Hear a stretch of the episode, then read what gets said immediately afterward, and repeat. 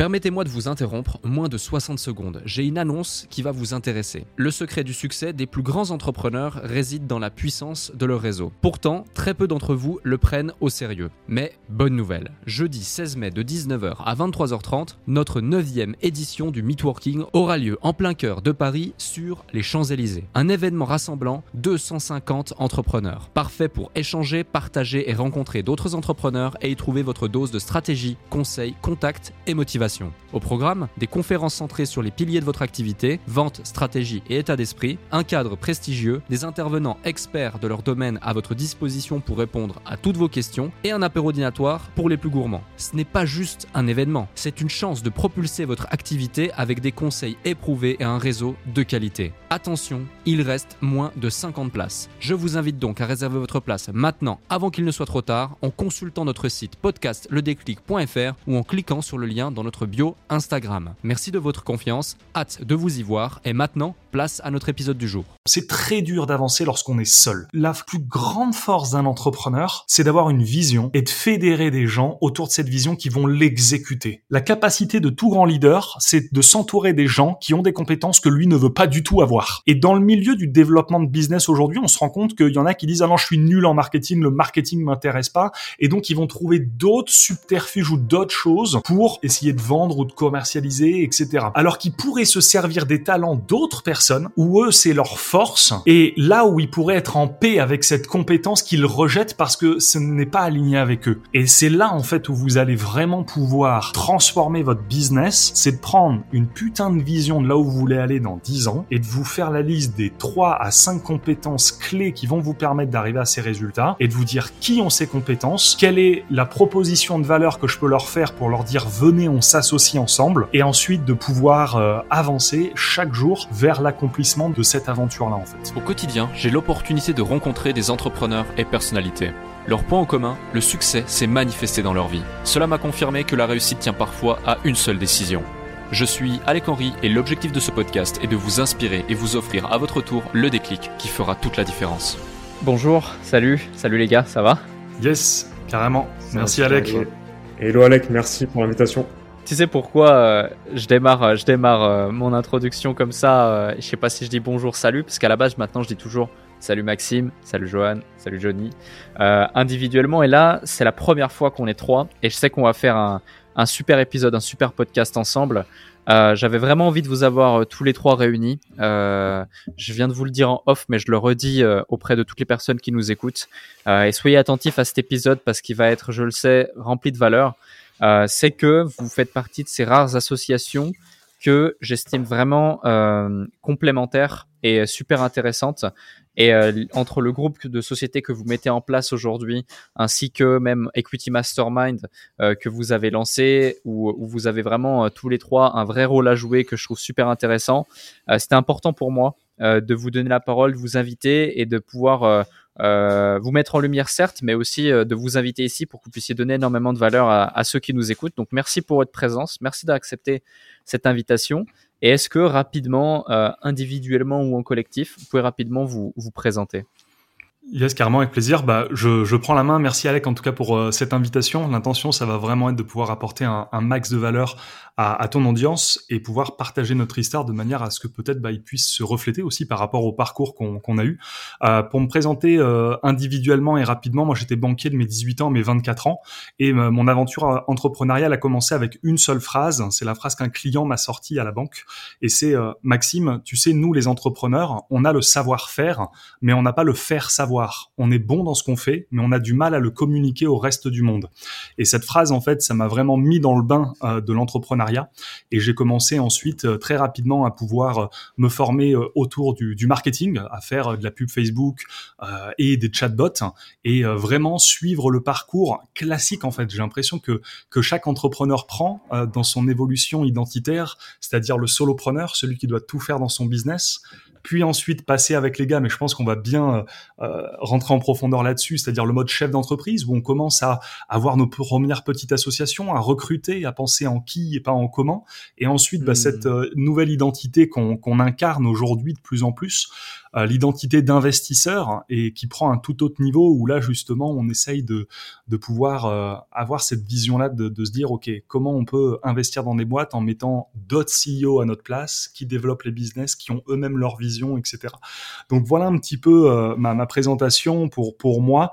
sinon à côté, je suis fan de manga, j'adore les voyages. Euh, et, tout ce qui est le développement personnel, spiritualité, etc. Super. Très bien. Eh ben, je me lance du coup, je me présente aussi Alec. Merci beaucoup pour, euh, pour l'invitation. Pour ceux qui nous écoutent, on va peut-être donner les prénoms aussi. Max qui s'est présenté avant, moi c'est Johnny du coup. Euh, Johnny, 25 ans. Moi je te raconte mon parcours très, très bref. J'étais mécanicien moto de 15 ans à 18 ans.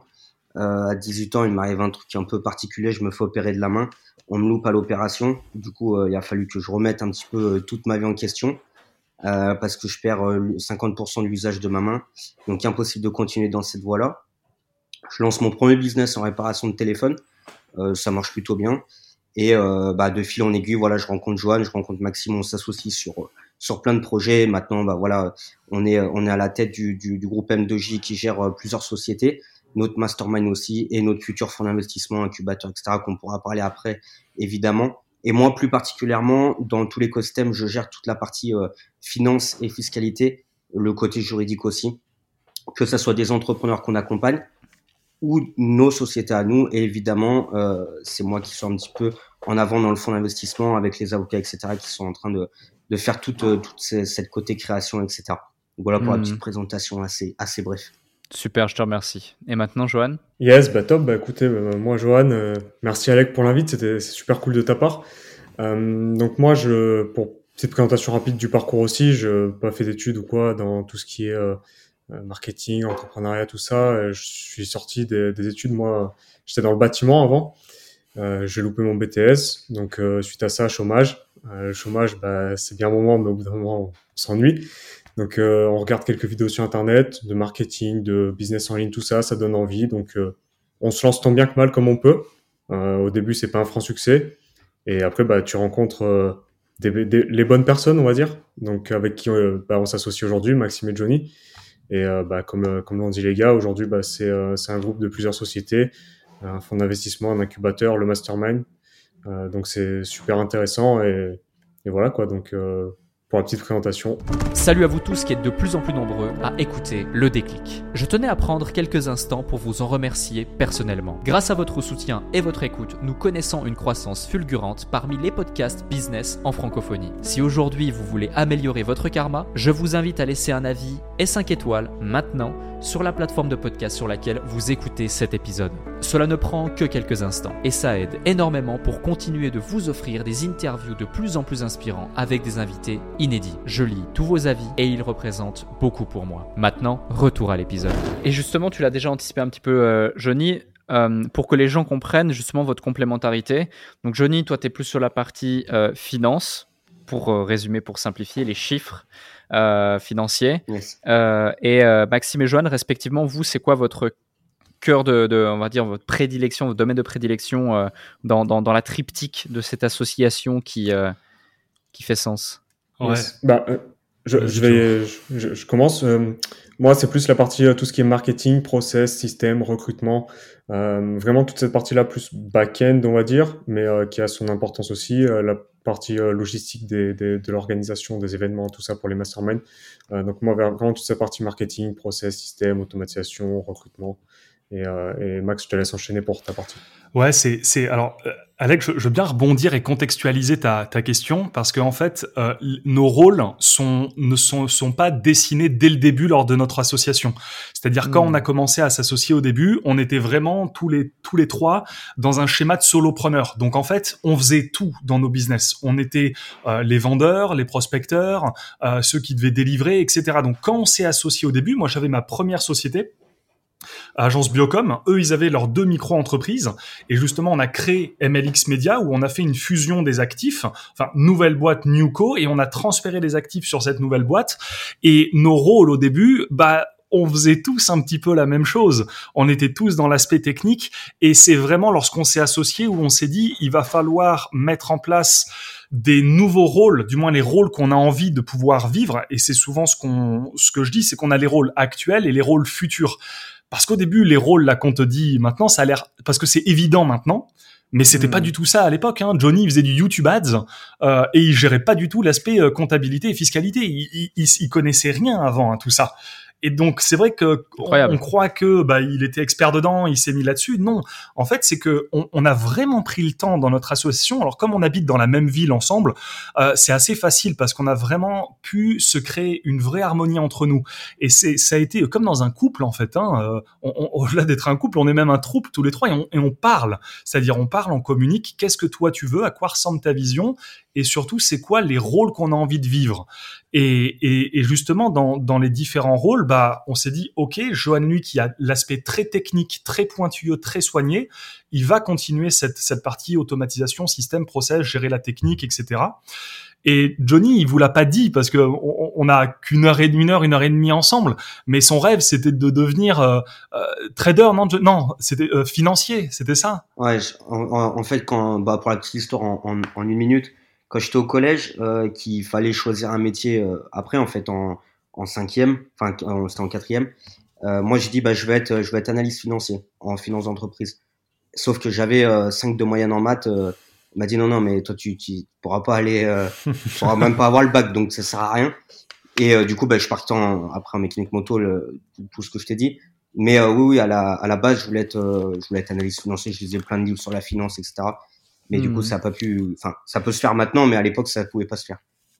Et, c'est, et en fait, quand tu vois, il me dit ça, et Johnny, faut comprendre que dans le quotidien, c'est un mec qui a une ultra rigueur. Tu viens sur son bureau, c'est tac, c'est cadré. Il n'y a pas un post-it qui, qui dépasse de travers, euh, ni rien. Euh, tout son, chez lui, c'est nickel. Sur ses comptes, c'est nickel. Et donc, moi, quand je vois ça et qu'il me partage son rêve, qu'il me dit putain, en quatrième, je voulais devenir analyste financier, mais en fait, je peux pas. Et comme s'il avait abandonné ça.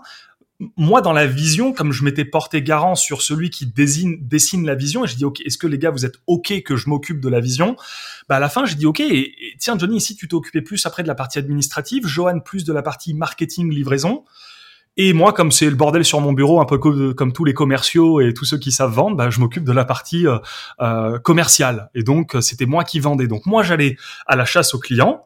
Euh, Johnny s'occupait de l'administratif avec les contrats pour les clients carrés. Johan s'occupait de la livraison. Et c'est comme ça qu'on a démarré euh, avec euh, l'ensemble de nos rôles aujourd'hui qui sensiblement sont les mêmes, euh, mais qui ont évolué. Johan s'occupe de toute la partie bah, de livre, pas livraison, mais de, de process système automatisation de, tout, de toutes les boîtes. Johnny, bah, c'est surtout l'aspect financier, et moi, je continue à euh, vendre quand on a des deals.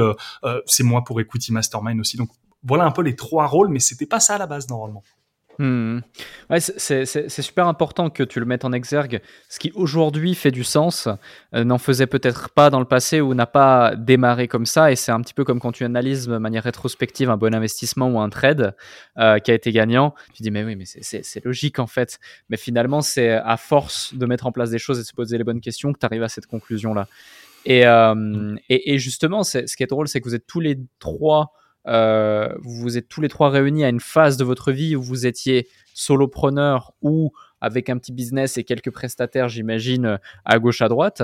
Et euh, vous avez vraiment dû tous les trois en même temps faire cette transition de solopreneur à entrepreneur chef d'entreprise.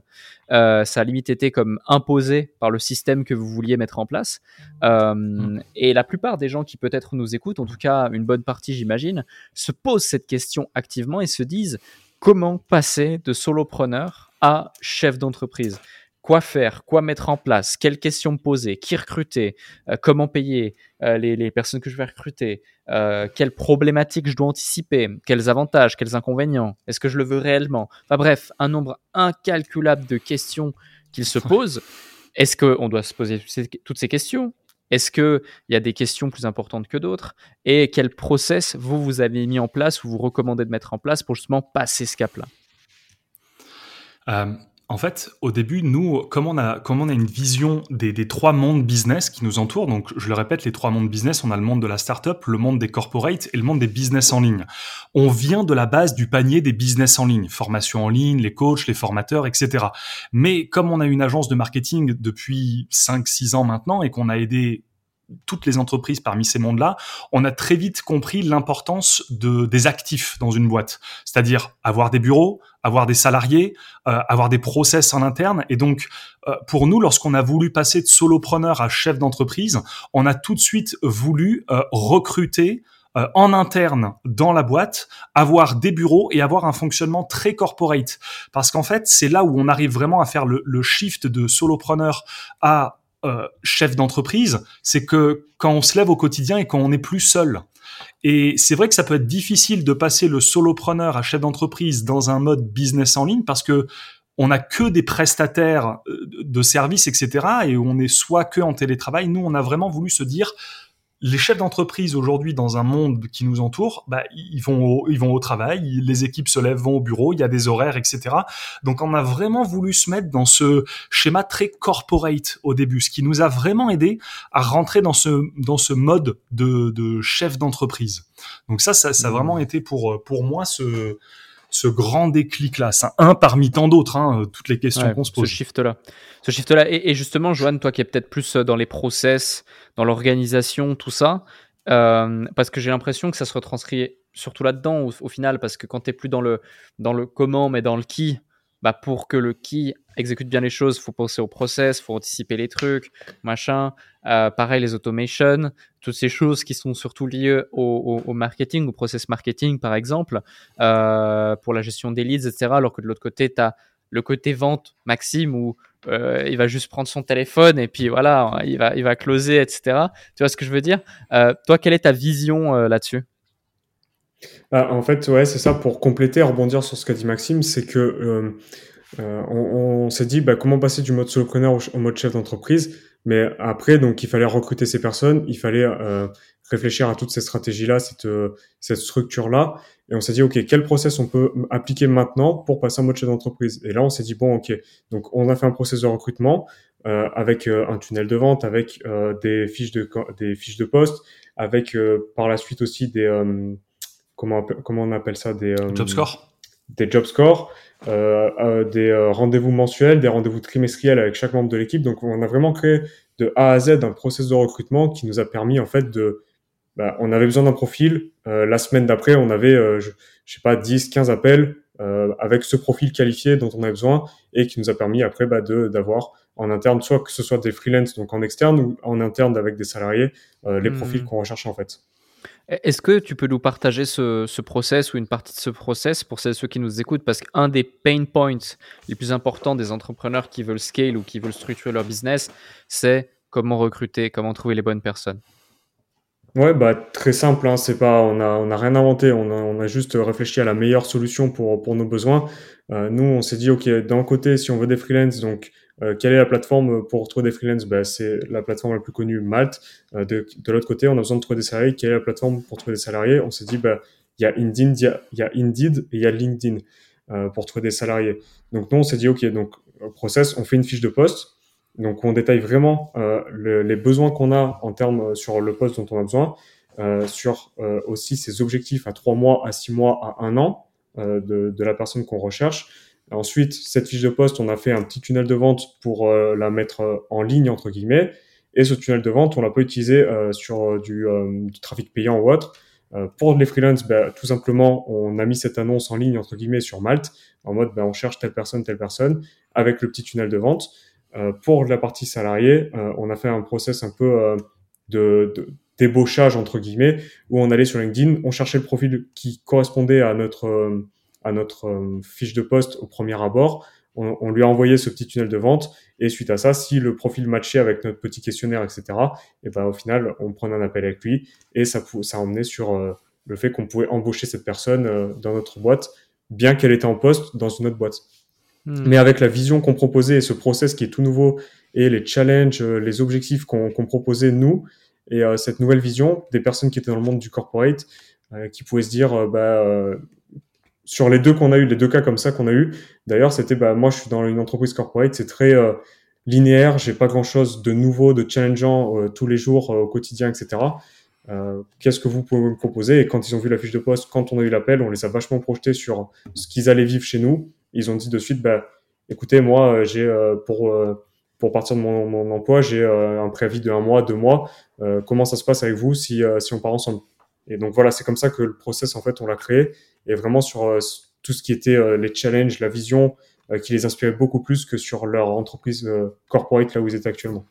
Ok, je vois. On, je vois. On avait une vraie culture en fait d'entreprise, c'est-à-dire que hmm. au début, on a vraiment mappé euh, c'est quoi les la culture d'entreprise qu'on veut véhiculer. On avait vraiment les, des grands points en fait, c'est-à-dire considérer euh, les membres de ta équipe comme ta propre famille, euh, les oui-dits et pas les non-dits. Euh, et on avait plein de petites phrases qui, qui designer la vision de là où on voulait aller et donc vraiment dans cette fiche et, nos valeurs en fait hein, vraiment les valeurs de la boîte et c'est ce qu'on mettait en avant. Et une astuce aussi alors peut-être pour ceux qui sont plus à l'aise à, à l'oral c'est que sur chaque fiche de recrutement qu'on faisait on faisait un loom donc tout, tout le monde je pense doit connaître loom et on expliquait vraiment la fiche avec un loom. Donc on avait vraiment dans le tunnel le descriptif de ce qu'on attend à 30 jours, ce qu'on attend à 90 jours, les valeurs de l'entreprise, euh, les différents salaires qu'on proposait et ou en prestation de service qu'on pouvait avoir si on avait des freelances.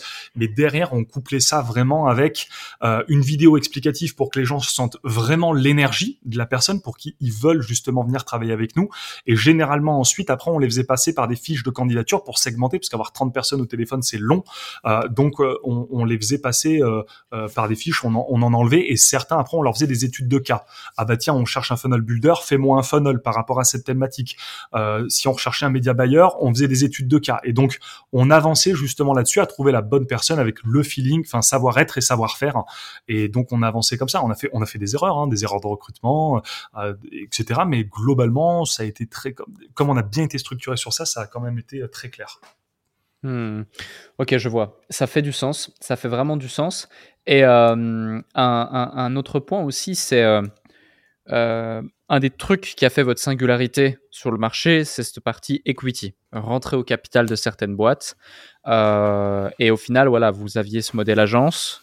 À quel moment tu te dis, où vous vous dites, on veut plus être le prestataire de euh, tel client, tel client, mais on veut être, perçu comme le partenaire, voire même aller jusqu'à être l'associé qui va rentrer au capital et qui va être l'élément game changer au point où le mec va percevoir que s'il nous accorde une partie de son capital, euh, eh bien, euh, ça peut faire, ça peut faire toute la différence. Parce qu'un des trucs justement que, que je trouvais super sympa dans vos communications lorsque vous parliez d'equity mastermind ou différentes choses, c'est ce concept de voilà, voici comment prendre des parts dans des entreprises pour 0 euros, où des gens ont déjà travaillé des années entières avant vous euh, pour construire des choses auxquelles vous allez pouvoir euh, euh, tirer profit, en tout cas prendre une part du gâteau par rapport à ça, ou en l'amplifiant. Donc, comment ça vous est venu justement ce, truc? Est-ce que c'est parce que d'autres acteurs l'ont fait d'une façon similaire ou différente dans le passé? Est-ce que c'est parce que ça faisait vraiment du sens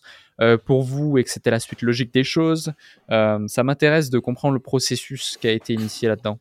Ouais, complètement. Et en fait, tout vient d'une histoire. Et une histoire est tirée avec une émotion. Et cette émotion, pour nous, ça a été la frustration. Donc, comment c'est venu, en fait, Equity Mastermind prendre des parts? Euh, C'est pas venu d'un désir de, euh, au début, de, d'évolution. Il y avait une évolution, mais il y avait surtout une frustration.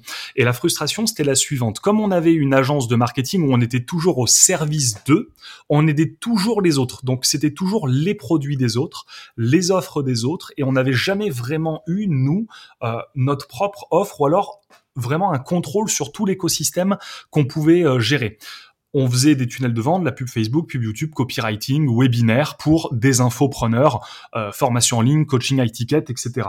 Sauf que en fait, on était vraiment l'équipe marketing des entrepreneurs qu'on accompagnait. Généralement, ces personnes-là, on les faisait passer de, ils faisaient 100 000, 200 000, 300 000 euros de chiffre et on les faisait passer à 400, 500, 600, 700, 800, jusqu'à un million. On les faisait tendre vers les 7 chiffres.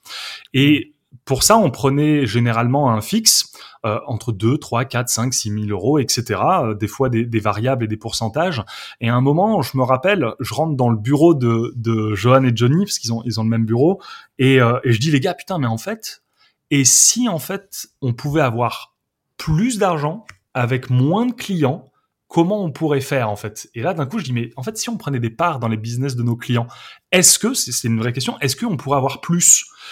Et Johan et Johnny me regardent, ils me disent, bah ouais, peut-être, je, je sais pas, faut creuser le truc. Et euh, ça tombait bien parce que euh, justement on avait euh, on avait un client qui était qui nous avait été recommandé par un, autre ami entrepreneur. C'est un, un, gars qui avait un qui allait racheter un e-commerce et qui avait besoin d'une agence de marketing pour pouvoir développer. Et là Johnny il me dit bah tu sais quoi? On sait pas comment faire, mais propose-lui de prendre des parts dans sa boîte.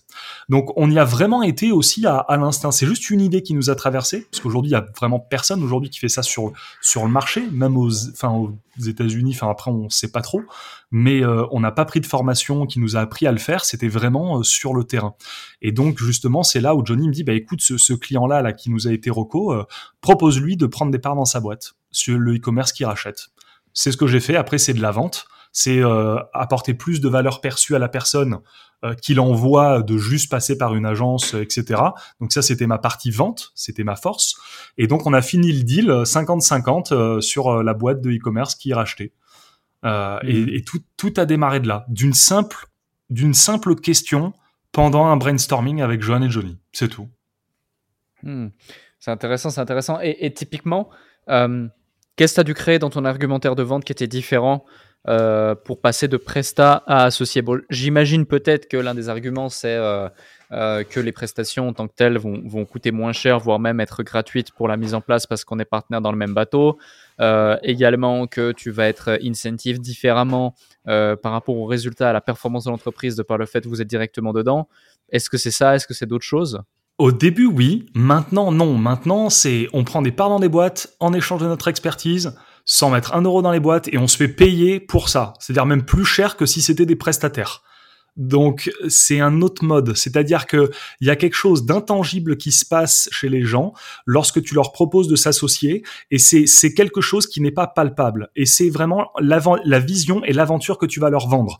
C'est-à-dire que si tu arrives à rêver plus loin que l'entrepreneur qui se trouve en face de toi, ce sera beaucoup plus facile pour lui d'accepter ta proposition de valeur de prendre des parts.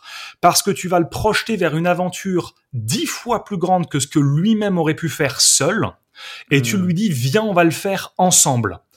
Et donc, peut-être lui qui a son rêve d'aller atteindre un million sur son business, tu lui dis, mais non, en fait, avec cette façon-là, ces mécanismes-là, avec telle façon, en fait, c'est plus 10 millions qu'on pourrait aller faire et tu lui montres comment tu peux aller faire. Par exemple, tu lui dis, mais en fait, on peut très bien lever des fonds avec ta boîte. Ah oui, je, je sais pas qu'on peut lever des fonds, mais oui, on peut lever des fonds, on peut valoriser ta boîte. Ah, je, j'avais, je, j'avais pas compris ça. Et là, tu dis, mais en fait, on pourrait mettre ça en place, puis ça, puis ça, puis ça. Et en fait, tu le projettes vers quelque chose qui est tellement plus grand que lui ou ce qu'il aurait pu imaginer que ça devient tout de suite irrésistible pour lui de prendre des parts dans sa boîte. Et ensuite, lorsque nous, on lui dit, ben, on prend X% de ton entreprise, on lui dit pour mener à bien la vision qu'on t'a projeté, t'es bien d'accord qu'il va falloir des fonds pour développer ça. Et ces fonds-là, nous, on appelle ça un budget de développement stratégique. Ce budget de développement stratégique qui est dans l'entreprise, qui peut être soit soit l'entreprise a déjà de la trésorerie qui est dans la boîte, donc ça super, on utilisera cette trésorerie, soit on va lever des fonds par la dette ou par des investisseurs. Et quand on hmm. a ce, ces, fonds-là sur la boîte, par exemple, je dis à l'entrepreneur, il va nous falloir 100 000 euros pour aller atteindre cette vision-là. Ces 100 000 hmm. euros, ensuite, avec ces fonds, ils vont falloir être utilisés en marketing, en vente, etc. Super, parce que nous, on a déjà nos agences de marketing. Alors aujourd'hui, on en a trois. Et donc, ces fonds-là de développement stratégique, après, on les juste, on les rebifurque dans nos propres sociétés à nous, qui aident la boîte dans laquelle on prend des parts. Donc c'est pour ça qu'aujourd'hui on arrive par une vision et une projection de valeur à prendre des parts dans la boîte de cette personne, voir où elle en est. Si c'est un start-upper, on la prend en précide à l'idée, on l'aide à monter, on l'aide à lever des fonds et on rentre cash dans la valo. Si c'est un web entrepreneur, euh, on, on, connaît par cœur ce business-là, donc on peut aller chercher facilement 30, 40, 50%. Et comme on a l'aspect stratégie et marketing, on va pouvoir lui implémenter tout ça. Et si c'est un corporate, c'est à peu près pareil sur les stratégies marketing. Donc, on le projette vraiment sur ce qu'on peut faire. On lui dit que ce sera pas gratuit. On part pas du principe que c'est gratuit parce que on va amener une dimension et c'est ça qui est intéressant et c'est ce que même des membres d'Equity Mastermind, on, les aide à shifter en fait ce, truc-là. C'est que quand on prend des parts dans la boîte, ça veut pas dire que c'est nous qui allons faire. Si je te dis, bah Alex, je prends 20% euh, des parts de ta boîte et on va mettre en place le marketing, etc. Je dis pas, moi, je vais mettre en place le marketing. Je dis, j'ai la vision, je suis le chef d'orchestre, je saurai qui aller voir. Je sais globalement comment aller mettre ça en place, mais c'est pas moi qui vais le mettre. Par contre, je connais hmm. les gens qui vont le faire, mais ces gens-là, ils ont pas de part dans ta boîte. Donc il va falloir les payer. Donc Alec, il va falloir 100 000 euros pour qu'on développe ce qu'on veut faire ensemble. Et là, tu vois, tu vois, tout de suite, ça make sense dans la tête des gens. Et c'est là où ensuite, après, nous, bah, comme on, a, on facture, on fait de la refacturation sur l'ensemble des boîtes. Et c'est comme ça aujourd'hui qu'on arrive justement à avoir cette, cette projection de valeur. Parce que tu te rends compte aujourd'hui, les gens, dans le milieu du business, tu as beaucoup de solitude entrepreneuriale. Hein. Les gens, ils sentent mmh. seuls, ils ont envie de participer à quelque chose qui est plus grand qu'eux. En fait, c'est humain. Et c'est de cette façon-là qu'on amène euh, tout ça. Hmm. Et, juste, justement, juste euh, rebondir sur. Ah, excuse-moi, je voulais juste rebondir sur un truc. Euh, parce qu'en fait, ce qu'il faut savoir, c'est qu'en fait, au début, quand tu vas prendre des parts, ce qui va être important pour toi, c'est de te dire, OK, est-ce que cette boîte, je peux faire de la facturation? Est-ce que je peux prendre un salaire? Est-ce que, en fait, les gens, même quand ils vont prendre des parts dans des boîtes, ils veulent du cash dans leur société mère, en fait. Alors que c'est pas du tout le bon truc en fait, tu, en fait, c'est pas ce qui est important. Tu vas prendre des parts dans, dans, dans une boîte, mais c'est ta boîte en fait. Et ça, je remarque chez les membres ou d'autres entrepreneurs quand j'en parle, ils ont pas cette notion-là. En fait, ils ont pas la notion d'actif. Eux, ils voient que le cash. Alors c'est vrai que le cash est le nerf de la guerre. Mais quand tu vas prendre des parts, le but c'est pas de dilapider la boîte dans laquelle tu vas prendre des parts. Demain, si je prends des parts chez toi, Alec, que tu as une société qui est en difficulté, mais que j'ai la vision pour redresser le truc, mon but ça va pas être de prendre tout ton cash. Mon but, c'est limite de mettre du cash chez toi. Ou d'aller chercher un prêt, ou d'aller lever des fonds. Donc en fait, si tu veux, et on a vite compris ça, où moi je me suis dit, mais en fait, en fait, il faut voir la boîte comme un actif. Et nous, on veut avoir plus d'actifs que plus de cash, en fait. Et hmm. ça, les, certains entrepreneurs ont du mal à le comprendre. Ils vont prendre des parts, et, d'un coup, ils vont prendre un appel avec moi, ils me disent, euh, Johnny, comment je peux faire? Je prends du management fees, je prends un salaire, je prends un dividende, je prends une facturation. Je dis, Elles sont déjà à l'étape d'après, en fait. C'est ta boîte. Ouais. Exactement. Et en fait, hmm. c'est ta boîte. Donc, va pas. En fait, je dis, est-ce que tu ferais ça dans ta boîte? Est-ce que tu enlèverais tout ton cash de ta boîte que tu as et tu arrives à zéro? Il me dirait, bah non, je laisse dedans. Bah voilà, bah alors fais pareil dans tes autres boîtes. Tu prends des parts, c'est déjà un actif, tu as déjà une valorisation. Mais ça, ils ont du mal à un à le comprendre et, c'est super important de le dire. Voyez votre valorisation et voyez pas votre cash flow en fait. Ouais, ouais, ouais. Totalement. Et puis même euh, de se dire que le cash dans la boîte, il va pouvoir créer beaucoup plus de valeur euh, s'il est investi dans la boîte que plutôt de l'extraire directement. Et puis voilà, de, presser le citron plutôt que de faire en sorte de, euh, créer des arbres et, tout un champ de citron. Pour, donner quelque chose de plus concret également à ceux qui nous écoutent, est-ce que dans l'exemple et le récit, Maxime, que tu viens de nous faire part. Vous avez un exemple concret à nous partager? Euh, alors oui, on, on, on, en a, on en a plusieurs. Alors euh, si, si, je reprends, même je peux, je peux t'en partager trois. Euh, dans un milieu type web entrepreneur, parce que y a, comme je disais à l'avant, il y a, y a, les trois mondes, donc vraiment des deals qu'on a fait dans le dans le monde web entrepreneuriat avec des infopreneurs. On a pris justement 30% euh, d'une boîte qu'on a valo à un million d'euros, donc formation euh, formation en ligne type par abonnement. Et donc justement là, l'idée c'était de pouvoir prendre des parts dans la boîte, de mettre en les bases du business qu'on connaît hein, dans l'infoproduit, euh, avatar, offre, message, plus stratégie euh, tunnel de vente avec euh, webinaire une fois par semaine. L'entrepreneur, sa caractéristique, c'est qu'il ne connaissait strictement rien du tout en euh, marketing, etc. Il est perdu, il a juste un produit qui est excellent et une, une livraison qui est vraiment au top. Et donc, nous, on lui amène du scaling. Donc, il a déjà des ventes, il a déjà tout ça. On a pris 30 points. boîte qu'on a valo à un M. des gens ont investi aussi dans, dans cette boîte, d'autres clients qui ont mis. Donc, on a eu de l'argent qu'on a levé on a levé de l'argent dans une boîte web entrepreneur pour ensuite aller payer euh, une équipe de marketing qui met en place tout l'aspect euh, business. Et donc ça, ce deal a été fait justement avec toujours le même système, projection de valeur, 30% des parts de la boîte. Euh, et, voilà, ça c'est vraiment deal web entrepreneur. Après, notre, notre gros deal qu'on a, c'est sur vraiment ce côté pure equity, pure private equity, avec notre startup. Donc là, Johnny pourrait peut-être plus en parler, mais c'est une, startup modèle SaaS dans le Web 3 ou Web 2, une fusion un peu des deux, où justement l'entreprise, on est rentré dedans en pré-seed, et donc on a aidé l'entrepreneur qui était perdu sur les notions de valorisation de boîte, sur la structuration de business, à pouvoir le faire. Donc on lui a fait une propose, et Johnny, pour le coup, qui lui a fait le propos, il pourrait mieux en parler, mais justement, on a pris 5% de la boîte qui est valo à 20 millions. Euh, donc on a pris 1 million sans mettre 1 euro euh, dans la boîte euh, et tout en ayant 10 000 euros par mois de management fees. Donc hmm. ça, c'est des deals, des deals qu'on a fait. par exemple, on a ça après sur notre cabinet comptable, boîte juridique, on a 50% de l'entreprise. Euh, et nos deux autres associés ont 25-25. Euh, bien sûr, l'expert comptable après a, la majorité en termes de droit euh, de, de, de, vote parce que c'est une profession réglementée. Euh, mais voilà un peu les, les exemples de deals euh, qu'on a. Si c'est clair. Je ne sais pas si tu veux revenir sur lequel. Ouais, ouais, ouais c'est ça dans les grandes lignes. Après, il y, a, y, a, eu d'autres pré-deals qu'on a eu, on en a eu beaucoup. Euh, en fait, euh, en fait, passé un moment, quand on a vu que ça marchait, euh, on a eu énormément de propos et on s'éparpillait partout où on, on aurait pu avoir, je, sais pas, une quinzaine de boîtes. On avait un bar, on avait une boîte dans l'événementiel, on, on, pouvait avoir plein de trucs. On s'est un peu affolé dessus et c'est le conseil qu'on donne à ne pas faire, c'est ne pas avoir l'objet brillant parce que hmm. à la fin c'était des propositions de deal tous les jours et en fait c'était pas juste pas possible, c'était impossible. Et, après, on s'est vraiment structuré avec un écosystème et qu'est-ce qu'on veut. C'est ça. et comment faire justement pour, euh, pour, euh, pour, euh, bien faire le tri et choisir je vais aller dans cette opportunité, je vais refuser celle-ci? Parce que on le sait, choisir c'est renoncer. Et il faut avoir cette capacité justement de, de bien identifier quel va être le deal qui va faire toute la différence, là où vous avez un potentiel x10, là où vous allez pouvoir exploiter votre plein potentiel et créer un vrai effet de levier, Là où le reste même des autres structures va créer dans l'écosystème euh, une, symbiose et donc ça va être un effet multiplicatif plutôt que, que de la division. Euh, ça peut être intéressant de nous partager ça pour ceux qui, nous écoutent et qui se disent ok ouais equity c'est top. Et après euh, voilà je monétise ma compétence ma connaissance ma maîtrise d'un sujet pour entrer au capital de certaines boîtes. Puis après tu te retrouves dans une phase où tu as trop d'opportunités où tu, tu, dois bien choisir ces opportunités. Ouais.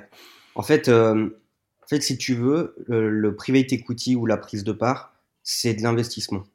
Et qu'est-ce qu'on fait en investissement? On a un portefeuille d'investissement.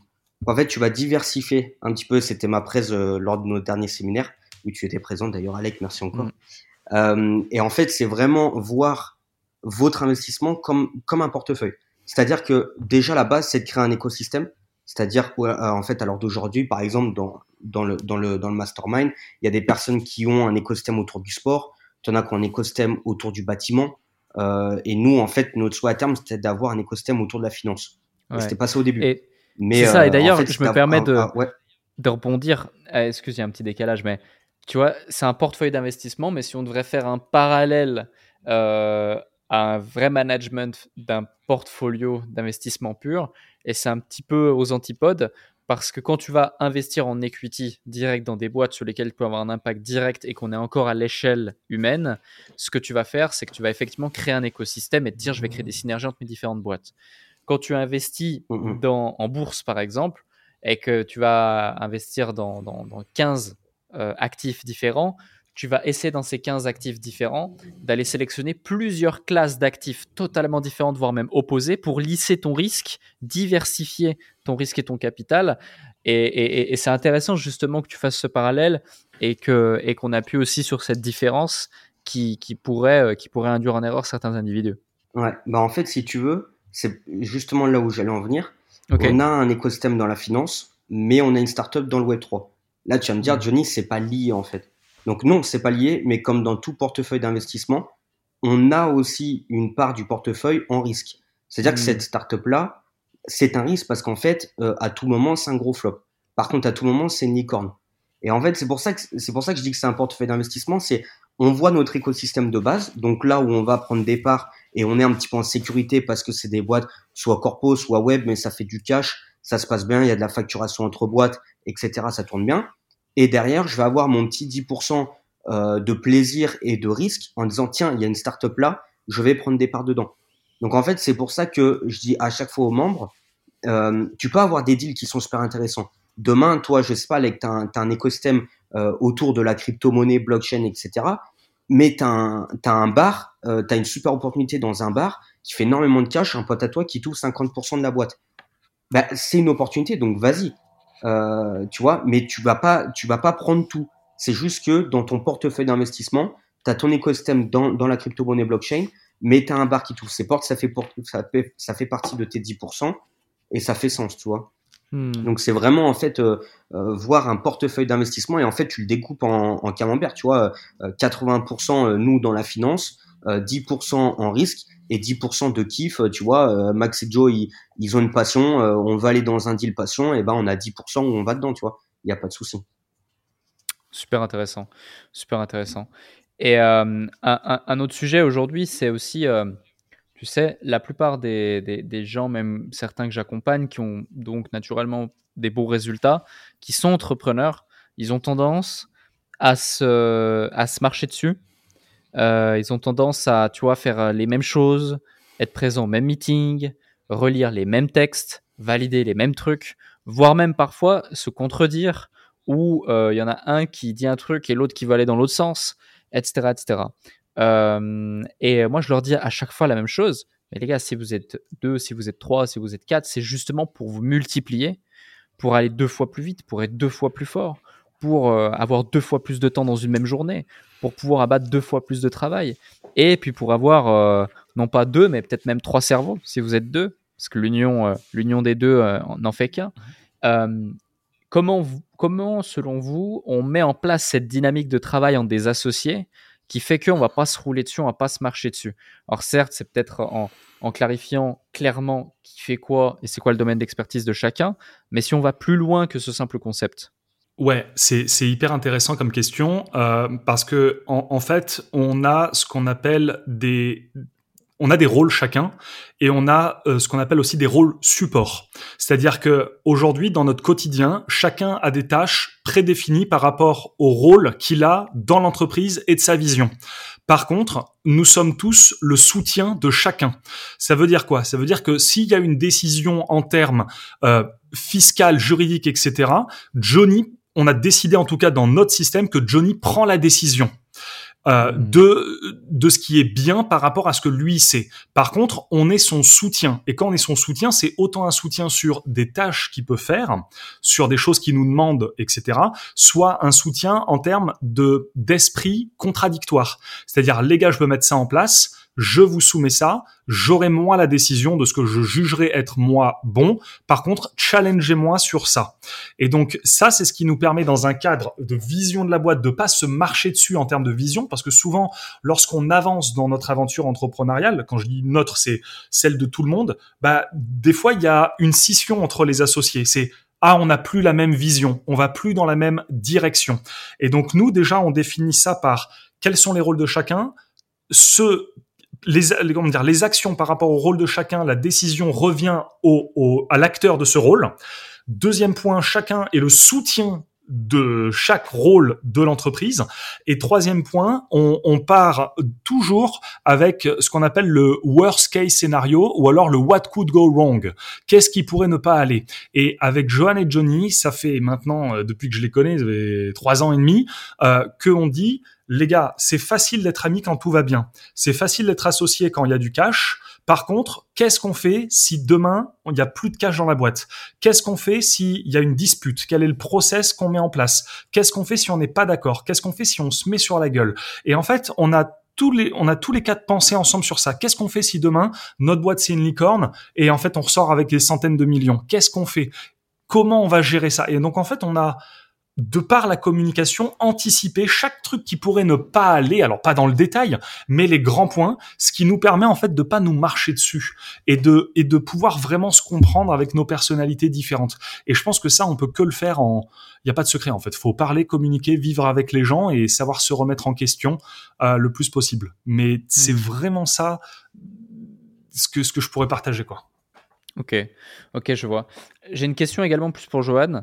Euh, au niveau, on va dire, euh, automation, process, stratégie marketing, etc. Est-ce que euh, est-ce qu'il y a une sorte de template universel que vous mettez en place dans, dans, les, dans les business ou est-ce qu'à chaque fois c'est complètement différent et qu'à chaque fois tu dois recomprendre tous les codes, tout l'engrenage, tout le système du truc? Pour pouvoir aller chercher la performance que vous désirez aller chercher euh, alors c'est une bonne question. En fait, c'est un peu des deux, je dirais, dans le sens où il y a la structure business qui ne change pas d'un business à l'autre. Euh, donc toute la partie prospection, candidature, vente, livraison. Euh, tout ça, ça reste n'importe quel business que ce soit. C'est une structure qui est solide et qui, qui est présente dans tous les business. Euh, mais euh, en détail, quand on rentre dans du mappage de process, de système euh, dans le détail, bien sûr, d'un business à l'autre, je vais pas reporter le template que j'ai fait pour pour l'agence marketing, par exemple, pour le cabinet comptable, parce que ça demande des, des, des, nécessités, des besoins différents. là, en, en l'occurrence, si on prend l'exemple du cabinet comptable, il y a beaucoup de, vu que c'est une profession réglementée, il y a beaucoup de choses qui sont, comment dire, où il y a besoin de documents officiels, de, de documents euh, de cabis, de pièces d'identité, de trucs comme ça dont on a besoin de la part de clients, par exemple, dans la partie livraison. Et donc, c'est n'est pas quelque chose qu'on va pouvoir reporter sur l'agence marketing, puisque l'agence marketing, euh, c'est une structure où, dans le process, on a besoin d'accès, on a besoin d'outils, euh, ce, genre de choses. Alors que là, c'est des documents, euh, des, euh, des, ouais, des, documents officiels, des trucs comme ça. Et au final, ben, c'est de manière générale, c'est la structure, donc prospection, candidature, vente, livraison, qu'on va reporter. Ce template-là ne bouge pas, mais à l'intérieur de ce squelette, on va à chaque fois modifier euh, tout ce qui est euh, euh, tout ce qui est des étapes de, closing, tout ce qui est des étapes de vente, tout ce qui est des étapes de, marketing aussi. Les, les, stratégies marketing peuvent changer d'un business à l'autre. Si le business c'est un business B2C et un business B2B, la stratégie marketing sera orientée différemment, le message sera orienté différemment en fonction du business model, etc. Donc la structure reste, le squelette reste, mais à l'intérieur de ce squelette, bien sûr que non, on va changer à chaque fois et on va aller trouver et optimiser toujours en continu euh, parce que c'est pas parce qu'on fait un process euh, là au moment T que dans six mois il sera encore valable par rapport aux besoins de l'entreprise. Donc on va l'optimiser continuellement en fait. Hmm. Ok, je vois. Et est-ce qu'à certains moments justement du processus, lorsque vous rentrez au capital de certaines structures, tu disais juste avant, Maxime, et, très justement et logiquement, voilà, Exemple, je rentre dans ta boîte, je prends 20 points, mais c'est pas moi qui vais mettre en place le marketing. Euh, quoi qu'il en soit, même si la stratégie a énormément de valeur, la vision également, l'opération euh, est souvent parfois même euh, considérée comme un edge sur ta concurrence ou dans ton marché. Beaucoup de boîtes l'ont démontré à plusieurs reprises. Donc, la capacité d'un entrepreneur à incentiver intelligemment ses collaborateurs qui sont des players et qui apportent énormément de valeur à la structure est quand même, euh, est quand même euh, un talent, et quand même une nécessité, je dirais même, si tu veux aller chercher un certain niveau. Et euh, comment vous, vous voyez cette phase-là? Est-ce que toute l'intégration du, du système dont on va incentiver les collaborateurs, soit avec des schémas type vesting option, BSPCE ou d'autres choses, euh, et, aussi intégrée dans l'équation décisionnelle euh, de la gestion que vous allez mettre en place, comment vous allez monitorer le, le business, j'imagine que oui, et c'est pour ça que, que je pose cette question, et c'est surtout, je pense, un des nombreux gros pans de valeur ajoutée potentielle que vous apportez à un entrepreneur lorsque vous rentrez chez lui, parce que la plupart des entrepreneurs, euh, surtout quand tu démarres et que tu vois encore, et c'est pas péjoratif ce que je veux dire, mais que tu vois encore petit, et vous, apportez cette folie, cette étincelle, ce truc pour leur permettre de voir grand, bah, lorsque tu vois à une échelle raisonnable, tu ne te poses pas ce genre de questions parce que ces questions répondent à des problématiques que tu n'as que quand tu veux voir grand. Donc, euh, ça m'intéresserait d'avoir votre point de vue et au-delà d'un point de vue, euh, peut-être un exemple ou, quelque chose de, concret que la plupart des gens qui nous écoutent pourraient se dire Ah ouais, ça fait sens. Et peut-être même Ah ouais, ça répond à la problématique à laquelle je fais face avec telle ou telle personne aujourd'hui. Bah, le fait d'incentiver en fait les, les, gens et de les récompenser par rapport à ce qu'on à ce qu'on peut faire, euh, c'est ça. On, on, peut voir que c'est très tiré dans le monde soit, soit corpo, soit startup. Dans le monde startup, c'est quelque chose de très ancré en fait. Le fait de pouvoir euh, faire du vesting, le fait de pouvoir faire rentrer des collaborateurs en leur donnant des BSPCE, ce, ces mots-là, BSPCE, BSA, et, euh, incentive, ça vient vraiment du monde, euh, du monde startup. Dans un monde corporate, les gens, ils ont des salaires, euh, et ils se taisent et ils font le boulot en fait. Hein. Qu'on soit cadre dans une boîte, cadre, moi je travaille au Crédit Agricole, les cadres au Crédit Agricole, ils n'ont pas des points de la boîte Il y a que le PDG de la boîte qui, euh, lui, a euh, même que des primes sur le truc. Donc même le PDG du Crédit Agricole, par exemple Provence-Côte d'Azur, euh, il n'a pas des points du Crédit Agricole global. Il a des, points, enfin des, des, des primes. Donc ça, c'est dans un milieu très corpo. Dans un milieu web entrepreneur, là, on est à vocation à des business en ligne qui demandent en termes de gestion énormément d'équipes. Tu peux, dans un business en ligne, développer un business qui fait 1, 2, 3 millions, générer ton cash flow avec une petite équipe entre 10 et 15 personnes. Et il n'y a pas ultimement besoin que tout le monde soit incentivé. Donc, nous, par rapport à ça, dans notre vision et dans notre portefeuille, dans nos business à cash flow, donc on a business à cash flow, business à cash out, euh, dans nos business à cash flow, personne n'est incentivé, on passe que par des salariés et ou des prestataires de services. Les personnes, bien sûr, qui sont incentivées euh, sont les associés chez qui on a pris des parts, c'est-à-dire eux, ils ont les parts de la boîte, etc. Et c'est eux qui sont investis au quotidien dans l'entreprise. Par contre, ce qu'on vend à nos euh, à, nos, à nos associés ou nos futurs associés chez qui on, on prend de l'equity, c'est de dire que on veut que lui aussi sorte de son entreprise à un moment donné pour qu'il voit quelque chose de mmh. plus grand. Et donc, on leur dit, on, on mettra en place un DG dans la boîte, DG qui lui sera incentivé sur l'entreprise. Donc ça, aujourd'hui, on l'a pas encore fait dans le sens où euh, les gars chez qui on a pris des parts sont encore dans le business et dans le quotidien des boîtes qu'on gère. Donc nous déjà c'est l'avantage. On prend des parts, c'est eux qui gèrent le quotidien dans les boîtes. On n'en a pas encore sorti un en en mettant quelqu'un à leur place, même si on a des talents qu'on est en train justement de former là aujourd'hui, plus qu'on a ce que je peux appeler des B-players, qu'on veut transformer en A-player, mais avec une offre de leur dire développe pas ton business, rentre directement en CEO incentivé dans cette boîte. Donc ça, c'est dans un milieu web entrepreneur. Euh, dans un milieu corpo, on n'a pas vocation ça à le faire, à incentiver les gens, ça va être des salaires, il y a des tâches précises et ça, ils le font. Par contre, dans, dans notre euh, portefeuille donc de business à cash ça, euh, on va pouvoir le faire, notamment avec euh, la startup dans laquelle on a pris des parts. Mais au-delà de ça, ce serait pas une question à nous poser à nous, ce serait même une question à lui poser parce que c'est lui le CEO de la boîte. Et dedans, il y a déjà des personnes qui sont incentivées. Le CTO, par exemple, euh, est à des parts de, de l'entreprise. Et donc ça, lui, il a compris cette notion de vesting. Et nous, notre euh, intérêt, c'est de l'éduquer sur cette notion de fédérer une équipe, comprendre l'importance de pouvoir partager le gâteau avec les gens qui nous entourent. Et donc, nous, là, dans ce stade-là de nos business à cash out, comme on sera pas du tout, du tout, du tout dans l'opérationnel, on est plus là purement des investisseurs. Euh, par contre, on aura un devoir de consulting et de conseil.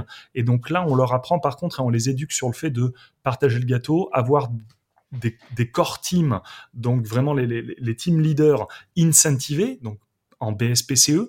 Euh, donc ça, c'est des, des, éléments justement qu'on met en place. Je sais pas si ça répond à la question. J'ai essayé de hmm. broder ce que je pouvais, mais euh, je vais juste, juste, euh, je rebondis sur euh, sur ce que tu as dit, Max. Je pense qu'en fait, Alex, ça dépend vraiment du, du business que tu as. En fait, un business corpo qui a une facilité à trouver certains talents, tu vas pas être obligé d'incentiver.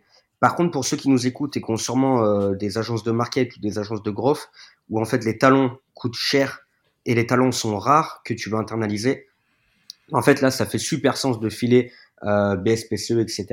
Et nous, c'est ce qu'on avait pensé. Euh, si on avait gardé un scaling de notre agence de market, c'est en fait maintenant notre agence de market est au service de nos boîtes. Donc, on n'a pas forcément une grande équipe, etc. Mais si on avait eu pour ambition encore de scale l'agence, on aurait incentivé euh, des gros talents. Tu vois, des, des, chefs de projet, des sûrement tout ce qui est directeur opérationnel, même traffic manager, parce que c'est très compliqué en trouver des très bons. Donc peut-être un, un, un, chef traffic manager qu'on aurait filé euh, une, des parts en, en, en, BSPCE, parce que si tu veux, ça nous aurait pas intéressé d'avoir 100% de la boîte en fait. Nous, la, mm. nous en fait, l'agence, on voulait scale.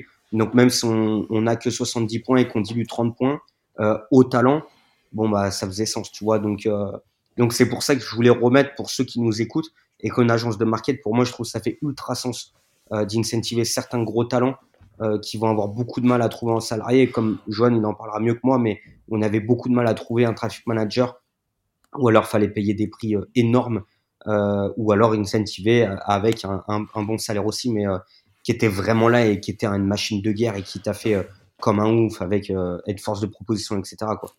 Mais ça, ça marche mieux. Tu vois ce que tu dis, Johnny, ça, ça marche bien quand le CEO qui lâche des points en BSPCE des parts de sa boîte comprend euh, de créer un écosystème de business. C'est beaucoup plus simple de lâcher des parts d'un business lorsqu'on a un parc d'entreprise, en fait que euh, c'est son propre bébé, euh, ma propre boîte. Nous, aujourd'hui, on pourrait lâcher des parts de, de l'agence de marketing parce que derrière, on a l'écosystème. Et, et, nous, ça make sense, en fait, de le faire parce que si tu lâches 20 points à quelqu'un de la boîte, enfin, de 20 points de la boîte à une personne qui va pouvoir la manager à ta place, toi, tu, c'est pas très grave parce que tu sais que toi, tu as les autres business aussi à côté. Et comme il va aider les autres business où lui n'a pas de part, c'est là où c'est stratégique et notamment dans un système d'agence de market. Et nous, c'est exactement la philosophie qu'on avait, c'est-à-dire, bah, et si notre agence de marketing arrêtait d'être au service de clients, on gérait une trentaine de clients et donc on avait une équipe de 13 personnes pour pouvoir le faire. Et si en fait on réduisait, on prenait euh, trois, 4 personnes qui s'occupaient de 5 business seulement, donc plus 30 mais 5, mais ces 5 business, si c'était nos boîtes où on avait de l'equity. Et c'est comme ça qu'on a réfléchi. Et c'est comme ça qu'on s'est dit, bah en fait, euh, on est passé de gérer plus de 30 clients à avoir un parc de 6-7 entreprises gérées par une plus petite équipe. Mais notre équipe là-dessus, avec euh, les gens qui ont des parts dans nos sociétés, enfin de, d'agences de, marketing par exemple, notre boîte de, d'automation, euh, de, CRM management euh, sur ce qu'on met en place, bah, n'a pas des parts dans tout notre écosystème. Par contre, les gens qui travaillent dedans nous aident à développer les autres business. Et donc c'est comme ça justement qu'on arrive à fonctionner. C'est et c'est ce qu'on dit à beaucoup de gens. La première equity que vous devez faire, c'est votre propre boîte oser lâcher des parts de sa propre boîte pour travailler sur son business et aller voir d'autres champs des possibilités écosystèmes, c'est ça aussi le premier deal à faire. Et ça, ça hmm. on, le répète pas assez souvent. Le premier deal à faire, c'est d'ouvrir des parts de sa propre boîte. et ça, il y en a peu qui le comprennent. Totalement. Et euh, ça, ça, ça, me fait rebondir sur un autre sujet. C'est au niveau de la, la répartition des parts. Comment vous fonctionnez? Vous, vous êtes plus en mode 50-50, vous faites un truc qui fait sens par rapport à la valeur que vous allez apporter, par rapport à, à la maturité du business euh, auquel vous êtes, euh, vous êtes, euh, vous êtes enclin. comment vous fonctionnez? Je veux, je veux bien rebondir là-dessus. Ce sera ta partie. C'est moi qui, qui, gère un peu ça et c'est souvent la grande question des membres qui me disent souvent Johnny, je prends combien de parts Le mec, il est OK, mais je prends combien? Et en fait, en fait, il y a plusieurs trucs à savoir c'est que en fait tout dépend dans quelle boîte tu vas prendre des parts. Demain tu vas prendre des parts dans une startup, euh, une startup te lâchera jamais 20 points. C'est impossible parce qu'en fait dans, dans, dans les startups c'est des valos qui sont énormes. Donc en fait dans les startups on va parler de 1, 5, 1 point, 5 points, tu vois, 6 points, 7 points, ça, va être vraiment un détail, tu vois. Euh, 1% euh, vaut énormément d'oseille. Euh, dans mon corpo, euh, tu vas avoir énormément d'actifs en général. Je prends un exemple euh, tu prends des parts d'une boîte dans le, dans, le, dans le BTP, à la fin de l'année, ça fait très peu de marge. Par contre, tu as des capitaux propres de ouf et tu as un actif de ouf. Et ça vaut énormément d'argent. Donc en fait, quand tu vas rentrer dans une boîte qui a un capital social à 1,5 million, quand tu vas lui dire je prends 50 points, ça fait 750 000 euros. Donc euh, tu vas pas dire je te prends zéro pour prendre 50%. C'est impossible. Déjà, c'est pas possible comptablement parlant. Donc c'est mort. Et quand, par contre, tu vas prendre des parts dans un web entrepreneur, malheureusement pour eux, ils ne regardent pas l'actif et ils ne regardent pas les, euh, capitaux propres. Donc, en fait, la boîte fait beaucoup de cash, mais elle vaut rien, en fait, la boîte. Parce qu'il n'y a pas de salariés, il n'y a pas d'actifs, il n'y a rien du tout.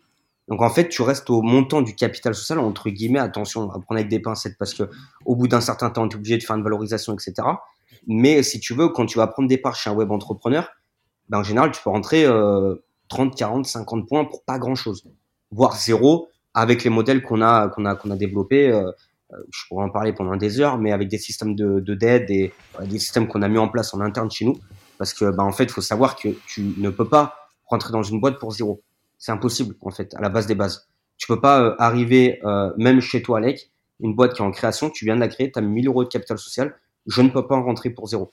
Sauf en apport en industrie, sauf qu'à l'apport en, en, en, industrie, tu peux toucher des dividendes, mais tu ne peux pas revendre tes parts. Donc c'est-à-dire que je fais euh, je développe ta boîte, ta boîte est valorisée à un million, ben je peux rien faire.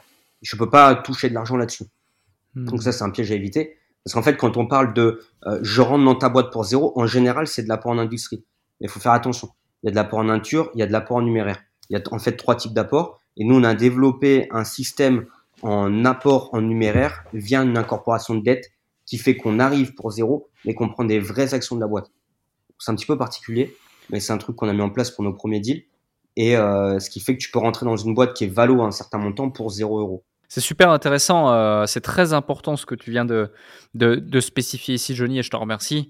Et c'est vrai que la plupart des gens sont dans la méconnaissance de ces sujets-là, et c'est pour ça que je posais la question, et, ça me paraît important. Et, là, plus une question euh, personnelle par rapport à vous trois, votre configuration. Comment vous fonctionnez Vous êtes euh, à 33% chacun. Vous êtes Ou est-ce que vous êtes vraiment par société?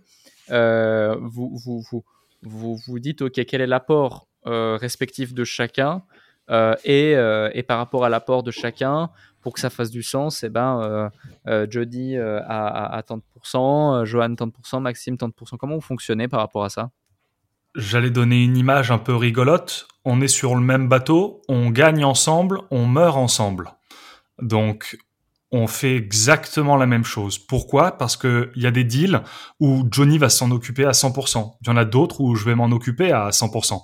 Il y en a d'autres où dans la livraison et le quotidien, c'est Johan qui va tout faire. Donc en fait, on s'est dit, on a une vision, on est ensemble, on est dans notre vision ce qu'on veut, c'est être des enfants dans une cour de récréation. La cour de récréation pour nous, c'est le business. Donc on s'est juste mis d'accord sur le fait de dire que au travers du groupe M2J qui prend des, parts dans, des boîtes. Donc après, on a un autre écosystème avec le fonds d'investissement qu'on est en train de développer, etc. Mais on s'est dit que il n'y a pas de moi je prends plus ou par rapport à l'apport de chacun, c'est le groupe M2J qui prend tant de points dans cette boîte, euh, point et c'est tout quoi. Donc euh, voilà comment on fonctionne euh, aujourd'hui. Est-ce que c'est une bonne chose? Est-ce que c'est une mauvaise chose? Euh, Pour moi, j'ai l'impression que je pense que c'est une bonne chose, comme on s'accorde sur une vision commune. après, c'est c'est comme ça qu'on fonctionne en fait. En fait, je te, je te donne un exemple ultra concret. Dans, dans la startup, on a pris 5 points de la boîte. c'est moi qui close le deal, c'est moi qui m'occupe de ce deal-là. J'aurais pu rentrer tout seul Sauf qu'en fait, si demain je rentre tout seul et que je réussis ça, j'aurais, bah, en fait, je m'en fous, tu vois, j'aurais pas la même saveur que de me dire, ben, en fait, j'en ai fait profiter Joanne et Max et sur un deal où Max et travaille tout seul dessus. Euh, moi, je, je sais même pas ce qui se passe. Ben, lui est avec nous aussi, en fait.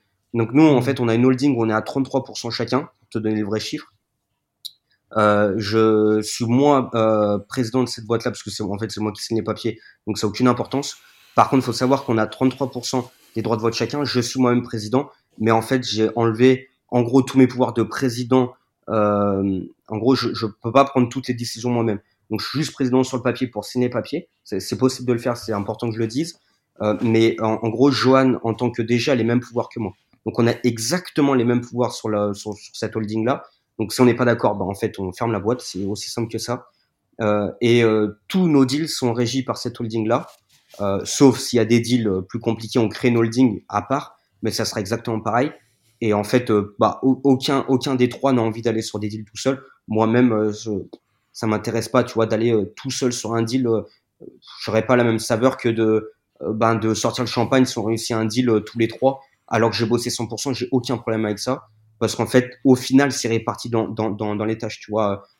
si je suis dans le jus, euh, Max il va me filer un coup de main ou il va me dire comment je peux te filer un coup de main ou il va m'aider. Inversement pour chacun en fait. Donc euh, hmm. c'est souvent un soutien un soutien psychologique aussi. C'est-à-dire on se dit des nouvelles ah tiens alors euh, pour pour la levée de fonds là pour la, la start-up et il nous en parle et on discute ensemble en fait de ça. Donc c'est cette façon-là qu'on a qu'on a décidé de pouvoir le faire parce que sinon es, tu tu fonctionnes beaucoup à l'ego. C'est-à-dire t'es associé mais pas tant que ça. Tu vois? C'est-à-dire ah, t'as l'associé qui il a d'autres copains ou d'autres bails à côté chez qui il peut aller. Et en fait, t'as pas l'impression qu'il y ait une vraie harmonie entre les associés. C'est pour ça que nous, on a dit, on, a dit on, y va ensemble, on gagne ensemble, on meurt ensemble. Euh, c'est super intéressant et c'est bien, de, bien de, nous partager cette vision. Euh, on a vu avant les, quelques erreurs qu'on peut, euh, qu'on peut potentiellement faire ou les points de vigilance à avoir par rapport à, à, la prise de part, etc. C'est quoi, selon vous, euh, les, les erreurs absolument à éviter avec l'expérience que vous avez euh, accumulée euh, là ces, ces, dernières années et puis même vous le transmettez au travers du, de votre mastermind et, différentes personnes qui vous sollicitent? Je sais pas, les, les, les 3, les 4, les 5 pires erreurs que la plupart des gens font ou tant d'affaires lorsqu'ils vont commencer à vouloir faire des prises de part au capital en equity que vous pourriez partager ici qui, vous, qui, vous, qui vous arrive spontanément à l'esprit On peut, on peut s'en dire une chacun Johan, t'en as une Moi, je pense que c'est le fait de pas enlever tous les clients avant de faire cette première prise de part dans un premier temps, parce que tu coupes toutes tes sources de revenus et quand tu prends des parts, ben, t'as pas, euh, t'as pas le, comment dire, t'as pas, t'as pas les mêmes sources de revenus qu'avec tous tes clients en fait. Donc euh, nous, c'est l'erreur qu'on a faite et qu'on, dans le mastermind, on en parle beaucoup que c'est une erreur, enfin c'est une chose à ne surtout pas faire. C'est que nous, on a, on avait, euh, je sais pas, une vingtaine de clients. Euh, on a dit, bah, on va prendre des parts maintenant, donc on va enlever tous les clients. Et au final, bah, quand on enlève tous les clients, bah, heureusement qu'on a de la trésorerie de côté, ce qui nous a permis de tenir. Sinon, bah, au final, on n'aurait jamais pu, euh, jamais pu tenir euh, du fait qu'on coupe une source, de, une source de cash et on va vers euh, des boîtes qui soit ne font pas de cash, soit en font, mais nous, on est parti sur un, un système, bah, par exemple, de dividendes, pas de salaire, etc. Donc au final, bah, tu as une boîte qui tourne plus à côté et qu'il faut quand même financer parce que tu as des équipes à payer, tu as des frais, etc. Et du coup, bah, ça, c'était, enfin, selon moi, l'erreur numéro un. Après, je pense que les gars, ils en auront une aussi à vous partager, mais celle-là, c'était la, la pire qu'on ait fait, je pense. Ouais, très oh, Il y en a eu des belles. Hein. Johnny, tu donnes la deuxième? Ouais, je suis complètement d'accord avec Johan. C'est garder une source de cash à côté. Et pour donner un peu euh, un tips dans ma spécificité, euh, c'est savoir lire un bilan. Euh, il y a trop, trop, trop de chefs d'entreprise qui savent pas lire des bilans.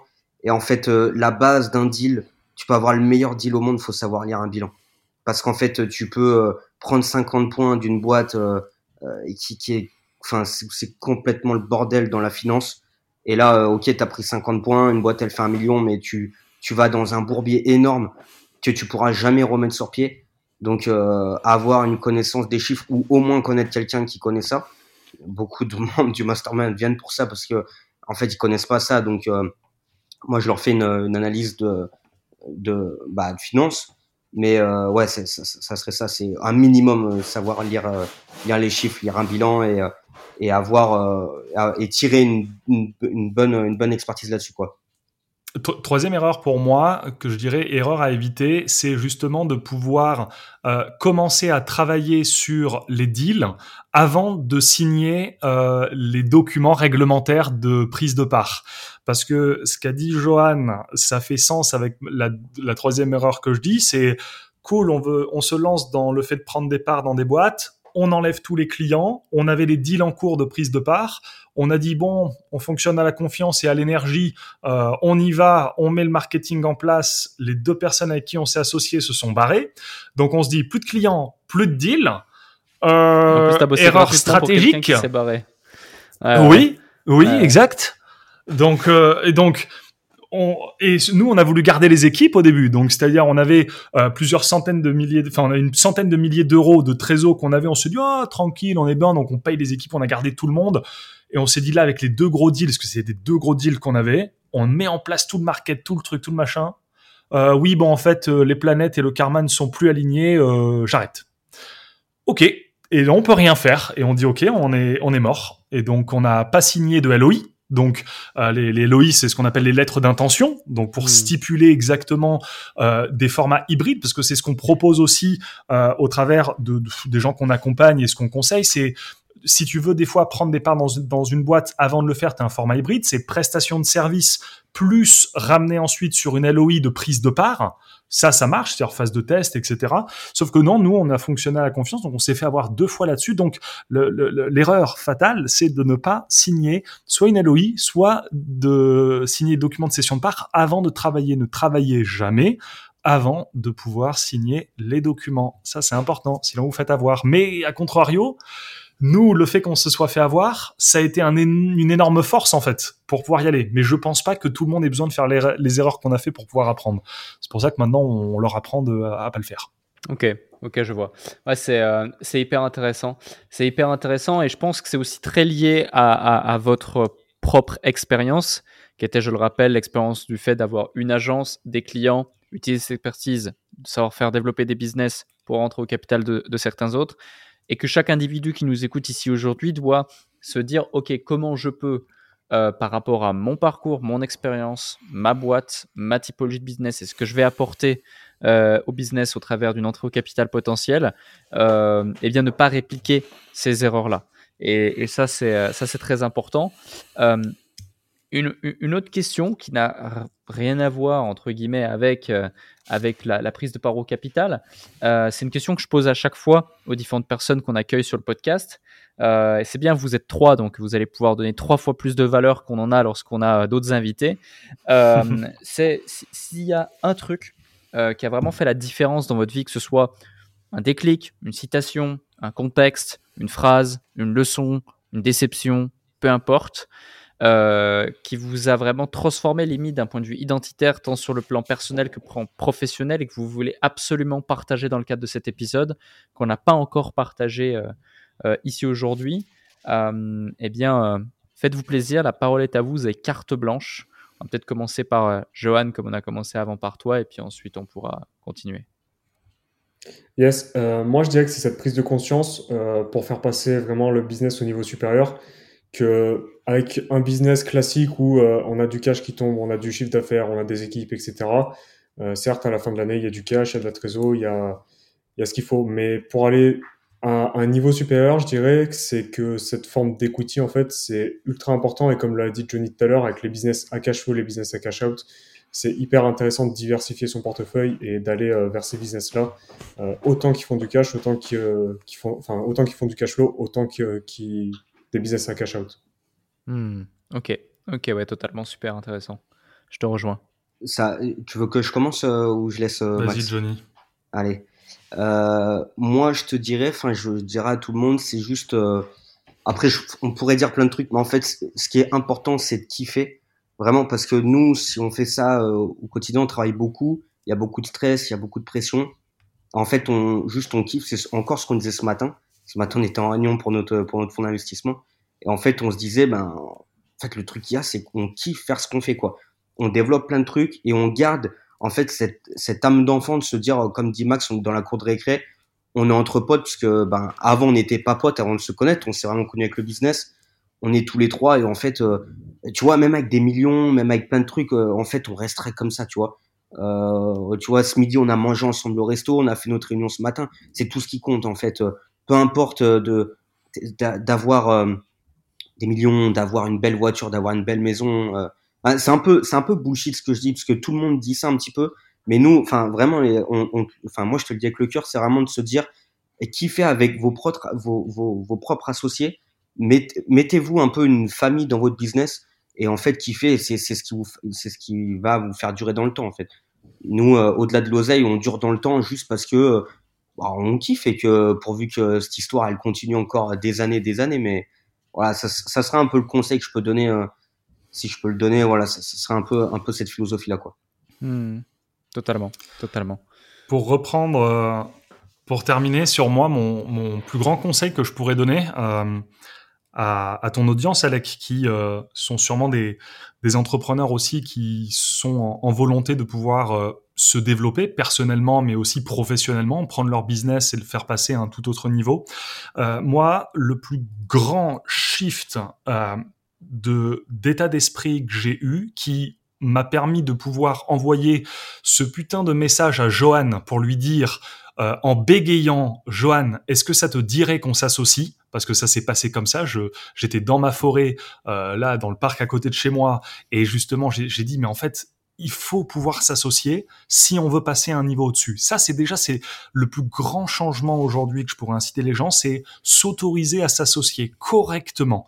Et tous les gens que je connais, des entrepreneurs à succès, euh, ont eu des associés avec qui ils ont pu compter vraiment et développer des choses ensemble. C'est très dur d'avancer lorsqu'on est seul. Donc, je dirais vraiment le pouvoir de l'association.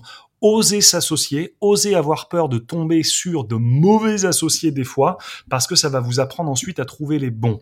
Et euh, pour amener maintenant sur mon énorme prise de conscience et, un peu ces, phrases de réflexions que je vais vous partager là maintenant, qui sont tirées de Napoléon Hill, de son premier bouquin, euh, Les lois du succès en 16 leçons. Tout le monde connaît celui de euh, Réfléchissez, devenez riche, mais personne n'a lu son premier bouquin, Les 16 lois du succès, parce que c'est au-delà d'un bouquin, c'est un cours qui fait 1200 pages, donc c'est un peu indigeste à pouvoir, à pouvoir consommer.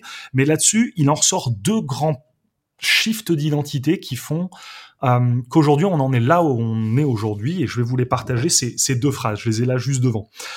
Le premier, la première philosophie à comprendre, c'est comprendre que le leader est celui qui doit conceptualiser la vision, mais qu'il peut se servir d'autres personnes pour transformer cette vision en plan matériel. Ce qu'on appelle les rêveurs et les faiseurs. Et cette phrase-là, c'est vraiment que la plus grande force d'un entrepreneur, c'est d'avoir une vision et de fédérer des gens autour de cette vision qui vont l'exécuter. Le deuxième point, c'est comprendre que le leader a cette capacité de pouvoir mobiliser d'autres personnes qui ont des capacités et talents que lui-même ne possède pas et qu'il ne désire pas posséder. Voilà la subtilité. Et ça, cette phrase-là, elle est importante parce que la capacité de tout grand leader, c'est de s'entourer des gens qui ont des compétences que lui ne veut pas du tout avoir. Et dans le milieu du développement de business aujourd'hui, on se rend compte qu'il y en a qui disent ah non je suis nul en marketing, le marketing m'intéresse pas, et donc ils vont trouver d'autres subterfuges ou d'autres choses pour essayer de vendre ou de commercialiser, etc. Alors qu'ils pourraient se servir des talents d'autres personnes, où eux, c'est leur force, et là où ils pourraient être en paix avec cette compétence qu'ils rejettent parce que ce n'est pas aligné avec eux. Et donc c'est ça aujourd'hui où c'est vraiment important, c'est que si vous regardez aujourd'hui moi mon administratif comment je le gérais, Johnny il pourrait vous le raconter, c'était catastrophique. Donc je trouve une personne pour qui il adore faire ça et où c'est sa vision. Ensuite, moi, je sais pas faire des tunnels de vente, je sais pas faire de la pub Facebook, je sais pas faire ça. Johan, je sais le faire, il sait recruter, il sait mettre des procès, il sait mettre ça en place, il sait être carré. Moi, je sais vendre. Et c'est là, en fait, où vous allez vraiment pouvoir transformer votre business, c'est de prendre une putain de vision de là où vous voulez aller dans 10 ans et de vous faire la liste des 3 à 5 compétences clés qui vont vous permettre d'arriver à ces résultats et de vous dire qui ont ces compétences, quelle est la proposition de valeur que je peux leur faire pour leur dire venez, on s'associe ensemble et ensuite de pouvoir euh, avancer chaque jour vers l'accomplissement de, de, de, cette aventure-là en fait. Et moi, c'est ces phrases-là, quand je les ai lues, j'étais là sur ma terrasse euh, quand j'ai compris ça, je me suis dit putain, mais en fait, il faut que je trouve des associés. John et Johnny étaient mes prestataires parce que je leur déléguais du taf et je leur ai dit putain, il faut que je, faut que je leur propose de s'associer. Et c'est là, ça part de là en fait. Et maintenant, on a notre fonds d'investissement, on lève, on lève des fonds. Fait... C'est incroyable. Des fois, juste de comprendre la force de, de pouvoir s'associer avec des gens, ça transforme des vies. Voilà un peu ma. je te rejoins. Je te, rejoins euh, effectivement et c'est drôle parce que même vos conseils, ils sont complémentaires. Vos, petits trucs, vos, petites, euh, vos petits partages et tout, ils sont complémentaires et, c'est super intéressant comme constat. En tout cas, euh, encore une fois, les gars, c'était un super plaisir, de, vraiment un plaisir de, vous accueillir ici, de partager ce moment, d'échanger, de discuter avec vous. Je l'ai vécu comme un vrai, une, une discussion tranquille. On aurait pu, il manquait plus que un, bon verre dans un cadre sympa et puis se voir en physique. Et on était dans une discussion qu'on aurait tout à fait pu avoir ensemble. Donc c'était vraiment, euh, vraiment un plaisir. Ah et euh, j'espère que les gens qui nous ont écoutés ont eu au, moins autant de plaisir euh, à l'écouter que j'en ai eu à l'animer et pourront nous le faire savoir en, partageant le podcast, en commentant, en mettant 5 étoiles sur les plateformes de podcast. Et puis, et puis merci. Et puis en tout cas, bravo pour votre parcours. Et j'ai hâte de voir ce que cela va donner dans les 5 à 10 prochaines années. Ouais, merci, beaucoup, Alec. Carrément, c'était un, un vrai plaisir de t'avoir. À bientôt.